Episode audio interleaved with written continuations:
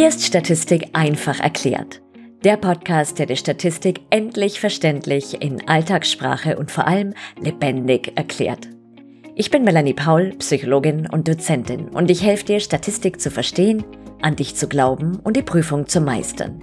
Denn Statistik ist definitiv machbar.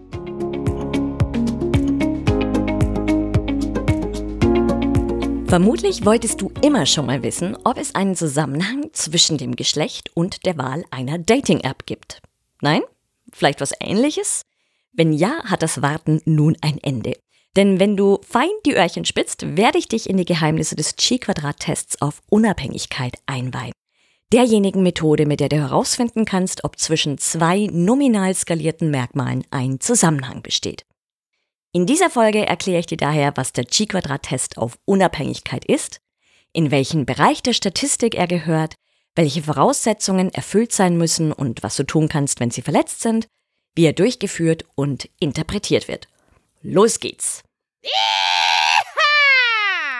Chi-Quadrat klingt ja irgendwie so ein bisschen fernöstlich, so wie potenzierte Lebensenergie vielleicht, hat damit allerdings meines Wissens eher wenig zu tun. Dafür umso mehr mit einem statistischen Verfahren, bei dem überprüft wird, ob zwei nominal skalierte kategoriale Variablen wie beispielsweise Geschlecht, Wahl der Automarke, Nationalität, Studienfach, gewählte Partei etc. zusammenhängen. Der Begriff Unabhängigkeit bedeutet, dass kein Zusammenhang zwischen den Variablen besteht. Und das ist auch gleich die Nullhypothese, die dieser Test überprüft. Beispielsweise es besteht kein Zusammenhang zwischen einer bestimmten Persönlichkeitsstörung und dem gewählten Studienfach. Anders formuliert, die Wahl des Studienfachs ist unabhängig von einer eventuell vorhandenen Persönlichkeitsstörung. Oder so, die vorliegende Persönlichkeitsstörung hat keinen Einfluss auf die Wahl des Studienfaches und umgekehrt. Möglich ist auch, den Test mit Variablen durchzuführen, die auf einer höheren Skala liegen. In diesem Fall müsste man die Variablen dann quasi downgraden und in Kategorien verpacken, was jedoch immer mit Informationsverlust verbunden und daher nicht wirklich ratsam ist. In welchen Bereich der Statistik gehört der Chi-Quadrat-Test? Er gehört in die schließende oder Inferenzstatistik und hier in die Welt der Zusammenhangshypothesen. Der Test basiert auf dem Chi-Quadrat-Koeffizienten, den du vermutlich bereits aus der deskriptiven Statistik kennst. Was sagt dieser Test aus? Der Chi-Quadrat-Test sagt aus, ob ein Zusammenhang zwischen zwei nominal skalierten Variablen besteht und wenn ja, wie stark dieser ist. Letzteres muss man jedoch über die zusätzliche Berechnung einer Effektstärke herausfinden. Als grobe Daumenregel gilt zunächst einmal, kleiner Chi-Quadrat-Wert ist gleich geringer Zusammenhang, großer Wert starker Zusammenhang. Hier gibt es allerdings keine Normierung, daher kann der Chi-Quadrat-Wert, der bei deiner Berechnung rauskommt, potenziell beliebig groß werden. Er ist aber immer positiv, weil wir haben es hier mit quadrierten Werten zu tun. Und das macht die Interpretation so ein bisschen schwierig. Man kann allerdings einen Maximalwert berechnen und erhält dadurch einen gewissen Anhaltspunkt oder aber, wie vorher erwähnt, man wandelt Chi-Quadrat am Ende in die Effektstärke klein Omega beispielsweise um. Es gibt mehrere Effektstärken, aber das ist eine der gängigsten. Was sind die Voraussetzungen für die Berechnung eines Chi-Quadrat-Tests? Erstens, jede Versuchsperson muss eindeutig einer bestimmten Merkmalskombination zugeordnet werden können. Zweitens, die Beobachtungen müssen voneinander unabhängig sein. Und drittens, das ist eine etwas umstrittene Voraussetzung, die erwarteten Häufigkeiten in den Zellen dürfen in nicht mehr als 20 Prozent aller Zellen kleiner 5 sein. Was erwartete Häufigkeiten sind, besprechen wir gleich. Und wenn letzteres der Fall ist und oder eine kleine Stichprobe vorliegt, kann man alternativ den exakten Test nach Fischer rechnen oder Fischer-Yates-Test genannt beziehungsweise dann mit einem Statistikprogramm wie SPSS rechnen lassen. Apropos Rechnen. Wie funktioniert es? Kommen wir zum Eingangsbeispiel zurück. Gibt es einen Zusammenhang zwischen dem Geschlecht und der Wahl einer Dating-App? Um das Beispiel möglichst einfach zu halten, definieren wir die Ausprägung von Geschlecht mit etwas Mut zum Traditionalismus ganz oldschool als weiblich und männlich. Die Dating-Apps oder Single-Börsen sind Parship und Tinder. Selbstverständlich ist der Chi-Quadrat-Unabhängigkeitstest auch mit mehr als nur zwei Ausprägungen pro Merkmal anwendbar. Also beispielsweise mit weiblich, männlich und divers und man könnte auch noch mehr Dating-Apps hinzufügen. Aber irgendwann wird es dann tatsächlich von der Interpretation her auch unübersichtlich. Unsere Hypothesen lauten folgendermaßen. H1 oder Alternativhypothese. Es besteht ein Zusammenhang zwischen dem Geschlecht und der Wahl einer Dating-App. H0 oder Nullhypothese. Es besteht kein Zusammenhang zwischen dem Geschlecht und der Wahl einer Dating-App. Hinter die feinen Löffelchen schreiben. Beim Chi-Quadrat-Test können nur ungerichtete Hypothesen, sogenannte Omnibus-Hypothesen, getestet werden. Eine Ausnahme davon stellen zwei zweifach gestufte Variablen dar, wie wir sie gerade in diesem Beispiel besprochen haben. Hier könnten wir also tatsächlich eine gerichtete Hypothese aufstellen. Aber wenn wir das machen, wird es mit der Berechnung deutlich komplizierter.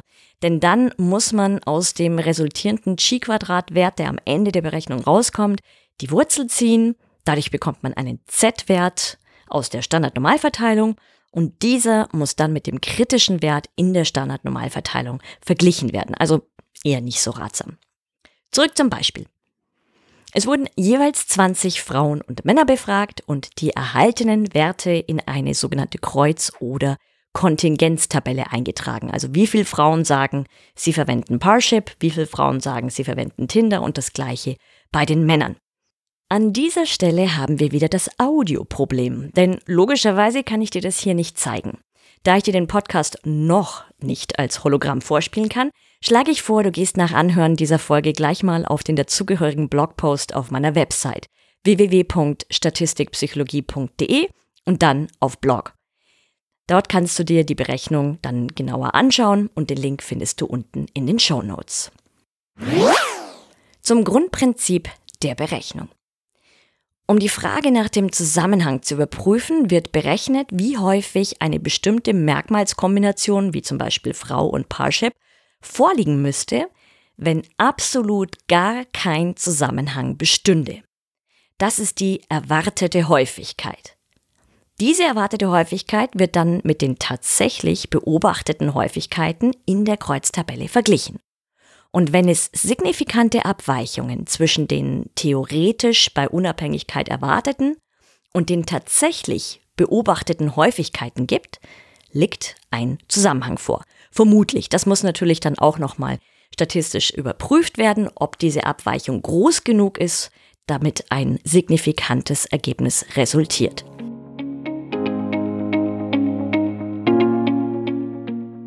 Hast du das Gefühl, dass dein Gehirn irgendwie nicht für Statistik gemacht ist?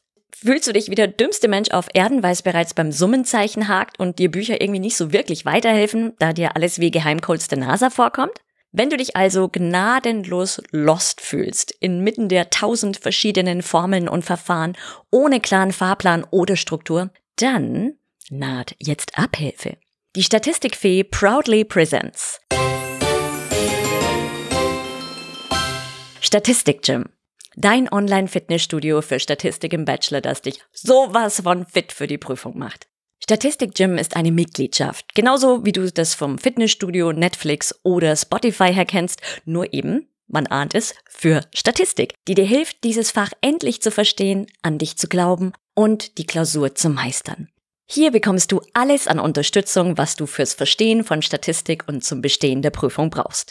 Live-Fragen-Antwort-Sessions, Videos, Audios, Übungsblätter, Probeklausuren, einen Fahrplan durch die Welt der Statistik, die Möglichkeit jederzeit Fragen zu stellen, Live-Teachings mit mir oder Gastdozentinnen wie Daniela Keller und vieles mehr. Alles in leicht verständlicher Form erklärt, mit konkreten praktischen Beispielen und natürlich einer Portion Humor versetzt. Klingt gut? Dann geh gleich mal auf www.statistikgym.de, wo du alle Infos bekommst. Den Link findest du unten in den Show Notes. Wir sehen uns in Statistikgym.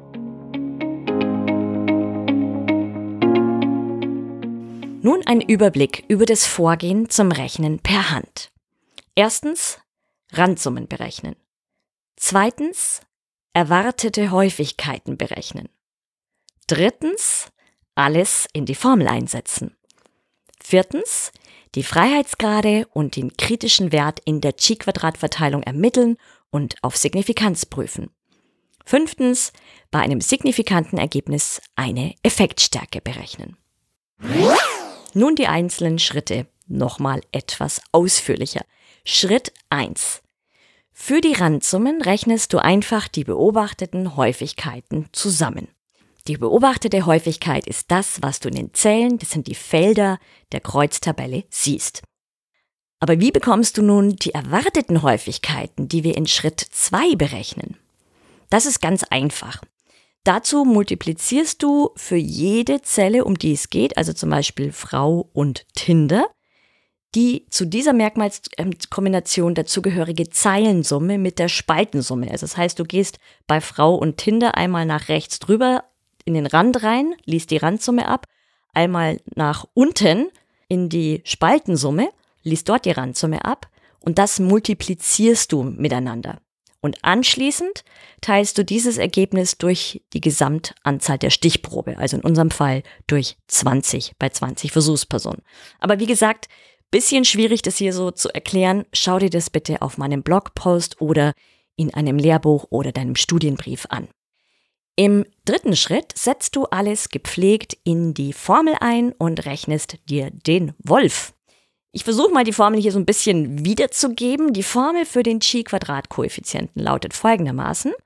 Im Zähler, Klammer auf, beobachtete Häufigkeit minus erwartete Häufigkeit, Klammer zu, ins Quadrat, geteilt durch erwartete Häufigkeit. Also du hast quasi immer für jede Zelle das gleiche, was du berechnen musst. Also du nimmst immer zum Beispiel Mann und Tinder, die beobachtete Häufigkeit, minus erwartete Häufigkeit Mann und Tinder, setzt das ins Quadrat und teilst nochmal durch die erwartete Häufigkeit. Es kommt also zweimal die gleiche erwartete Häufigkeit vor. Und dieses Spiel machst du nun für jede einzelne Zelle, also für jede einzelne Merkmalskombination. Also für Frauen Parship, für Frauen Tinder, für Mann und Parship für Mann und Tinder. Und dann zählst du das alles zusammen. Angenommen, es kommt bei unserem Beispiel ein Chi-Quadrat-Wert von 12,37 heraus. Was sagt uns das jetzt? Noch nicht so wirklich viel. Also wir können tatsächlich mit dem reinen Ergebnis, mit diesem Chi-Quadrat-Wert noch nicht so wahnsinnig viel anfangen. Deswegen müssen wir das nun in Schritt 4 statistisch auf Signifikanz überprüfen. Und dazu brauchen wir die Freiheitsgrade und den kritischen Wert in der Chi-Quadrat-Verteilung. Die Freiheitsgrade werden berechnet, indem du von der Anzahl der Ausprägungen beider Merkmale jeweils eins abziehst und das Ganze dann multiplizierst. Klingt kompliziert, ist gar nicht so wild. Bei unseren zwei Variablen mit jeweils zwei Ausprägungen lautet die Berechnung daher, wir haben ja jeweils zwei Ausprägungen, Mann, Frau, Parship Tinder, 2 minus 1 mal 2 minus 1. Das ist dann 1 mal 1 und das ergibt 1. Das heißt einen Freiheitsgrad. Wie du vielleicht weißt, werden die Freiheitsgrade je nach Methode leider unterschiedlich berechnet. Meistens geht man irgendwie von der Stichprobengröße aus. Hier beim Chi-Quadrat-Koeffizienten ist es aber so, dass man von der Anzahl der Ausprägung der Merkmale ausgeht. Also von jeder Anzahl der Merkmale wird eins abgezogen und dann werden die beiden miteinander multipliziert. Jetzt schnappst du dir die Chi-Quadrat-Tabelle und schlägst den kritischen Wert bei einem Freiheitsgrad und deinem gewünschten Signifikanzniveau nach. Wir wählen hier die klassischen 5% und lesen in der Tabelle einen kritischen Wert von 3,84 ab. Also ab diesem Punkt in der Chi-Quadrat-Verteilung beginnen die äußeren 5%. Ab hier ist ein Chi-Quadrat-Wert signifikant. So, diesen kritischen Wert vergleichen wir nun mit unserem in der Stichprobe gefundenen bzw. berechneten Wert von 12,37. Und da unser Ergebnis deutlich größer als 3,84 ist, verwerfen wir die Nullhypothese mit Schmackes und nehmen unsere H1 mit einer 5%igen Irrtumswahrscheinlichkeit an. Nun wissen wir also, dass ein signifikanter Zusammenhang zwischen dem Geschlecht und der Wahl einer Dating-App besteht. Wie der genau aussieht, das wissen wir jedoch nicht. Dazu müssen wir uns noch ein bisschen länger mit der Kreuztabelle beschäftigen und die beobachteten mit den erwarteten Werten vergleichen. Das ist etwas, das ein wenig Übung erfordert und umso schwieriger wird, je mehr Ausprägungen deine beiden Variablen haben.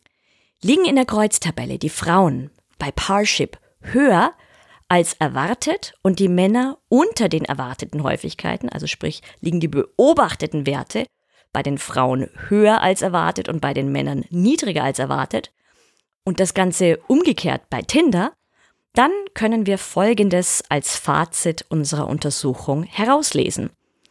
Je mehr Mann, desto mehr Tinder und je mehr Frau, desto mehr Parship. Entschuldige bitte für dieses ganz klassische Beispiel, aber es hat sich hier irgendwie so angeboten. Das ist natürlich eine sehr flapsige und keineswegs statistisch korrekte Interpretation, dass mir das niemand in der Prüfung schreibt und sagt, die Melanie hat's gesagt. Das geht natürlich überhaupt nicht, ja? Also, vielleicht melden wir das besser so zurück. Es besteht ein signifikanter Zusammenhang zwischen dem Geschlecht und der Wahl der Dating-App. Doppelpunkt. Männer neigen eher zu Tinder, wohingegen Frauen Parship präferieren. Das wäre eine korrekte Interpretation. Und zu guter Letzt berechnen wir, weil wir ein signifikantes Ergebnis haben, in Schritt 5 noch die Effektstärke. Nun nehmen wir klein Omega und angenommen bei unserem Beispiel kommt ein klein Omega von 0,56 heraus, dann entspräche das einem großen Effekt und wir sind fertig. Halleluja! Zum Abschluss noch ein kleiner Steckbrief. Der Chi-Quadrat-Test prüft, ob zwischen zwei nominal skalierten Merkmalen ein Zusammenhang besteht. Er kann auch bei höher skalierten Merkmalen angewendet werden, die dann downgegradet und in Kategorien verpackt werden. Der Test vergleicht die bei Unabhängigkeit theoretisch erwarteten mit den tatsächlich in der Stichprobe gefundenen bzw. beobachteten Häufigkeiten. Weichen die beobachteten Häufigkeiten deutlich von den erwarteten ab, liegt ein signifikanter Zusammenhang vor. Der Chi-Quadrat-Wert ist nicht normiert und kann potenziell beliebig groß werden. Und mit SPSS oder einer Chi-Quadrat-Tabelle lässt sich überprüfen, ob der Zusammenhang signifikant ist. Natürlich auch mit anderen Statistikprogrammen. Und zu guter Letzt sollte bei einem signifikanten Ergebnis immer eine Effektstärke berechnet werden. Tapfer, wenn du bis hierhin durchgehalten hast. Dann kann beim nächsten Chi-Quadrat-Test aber so gar nichts mehr schiefgehen.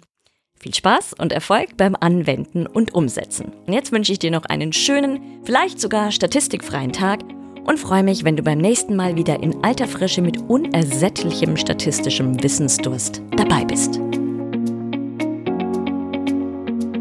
Vielen Dank fürs Zuhören. Wenn dir der Podcast gefallen hat, freue ich mich sehr, wenn du ihn abonnierst und eine Bewertung hinterlässt. Lass mich bitte auch wissen, was der größte Aha-Moment für dich war, was dir besonders gefallen hat und welche Themen dich interessieren würden.